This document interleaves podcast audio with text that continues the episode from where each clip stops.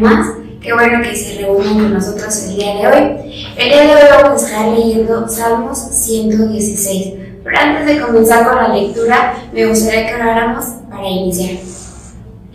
Dios Padre, te damos gracias, Señor, por este día. Te agradecemos por la oportunidad que nos das de reunirnos, Señor. Te damos gracias por la oportunidad que nos das de leer tu palabra, Señor, y de poder meditar, Señor, y escuchar. Te pedimos que quites toda aquella distracción de frente de nosotros, Dios, y que prepares nuestro corazón, nuestra mente, Señor, nuestros ojos y nuestros oídos para poder escucharte y verte, Dios. Entregamos este tiempo en tus manos en nombre de tu amado Cristo Jesús. Amén. Bien, hermanos, vamos a leer el Salmo 116. En esta ocasión estaré leyendo algunos versículos en la nueva traducción viviente. Eh, los versículos principales es el versículo 3 y el versículo 8. Repito, los estaré leyendo en la nueva traducción viviente. La muerte me envolvió en sus cuerdas, los terrores de la tumba se apoderaron de mí. Lo único que veía era dificultad y dolor. Me rescató de la muerte, me quitó las lágrimas de mis ojos y libró mis pies de tropezar. En este último versículo que les leí, hermanos, el número 8, obviamente se está refiriendo a nuestro Dios. Me rescató de la muerte, me quitó las lágrimas de mis ojos y libró mis pies de tropezar. En esta ocasión, eh, justamente si ustedes pudieron leer, se le otorgó el título de Dios libertador a este devocional.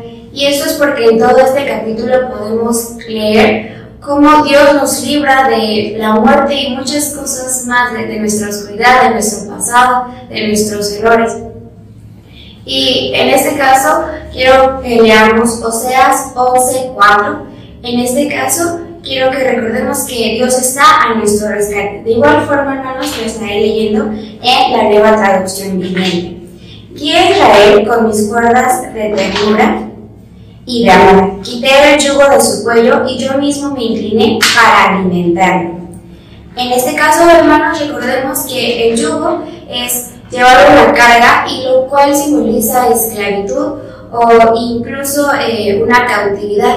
Sin embargo, en este versículo Dios nos recuerda que nos quitó ese yugo, que nos ha librado justamente de esa esclavitud, de esa muerte, de esa opresión que estábamos teniendo. De igual forma, hermanos, los invito a que leamos Colosenses. Igual, igual le voy a dar lectura en Nueva Traducción Viviente. Es Colosenses 1, 13 y 14 pues Él nos rescató del reino de la oscuridad y nos trasladó al reino de su Hijo amado, quien compró nuestra libertad y perdonó nuestros pecados. Y en esto, la verdad, me lo, pude juntar de esta forma porque si leemos más en Salmo 116, en el versículo justamente 16 y 18, Dios nos eh, recuerda ese sacrificio y damos gracias justamente por el mismo. De igual forma, hermanos, para este sacrificio, después podemos ver que nosotros, nuestro agradecimiento es tanto, o el agradecimiento justamente del salmista es tanto, que quiere hacer mucho más de lo que él estaba haciendo. Y tal vez, hermanos, no sé si les ha pasado, pero en algún momento nos hemos sentido deprimidos, nos hemos sentido tristes, hemos estado eh, pues en la oscuridad, tal vez eh, incluso algunos hemos tenido pensamientos de muerte. Y quiero que recordemos justamente eso en este momento porque es de lo que Dios nos ha librado. Y además también quiero que recordemos que Dios ya está en nuestra vida, que Dios ya nos rescató y que Dios nos liberó. Para ello, hermanos, vamos a dar lectura a Lucas del versículo 18 y 19. De igual forma se los leo en la nueva traducción viviente. El Espíritu del Señor está sobre mí, porque me ha ungido para llevar la buena noticia a los pobres. Me ha enviado a proclamar que los cautivos serán liberados, que los ciegos verán, que los oprimidos serán puestos en libertad y que ha llegado el tiempo del favor del Señor. Nuevamente esto recordando que justamente en el versículo 16 y 18 de este Salmo 116 eh, estar muy agradecido nuestro salmista y quiero ofrecer un sacrificio de alabanza. quiere invocar el nombre del Señor en todo momento. Incluso nos invita a, a pagar ese sacrificio que Dios hizo por nosotros en la cruz y esa libertad que nos ha dado, rindiéndole eh, esta, esta vida nuestra y sobre todo pues las buenas noticias que nosotros ya sabemos y que le podemos decir a los demás.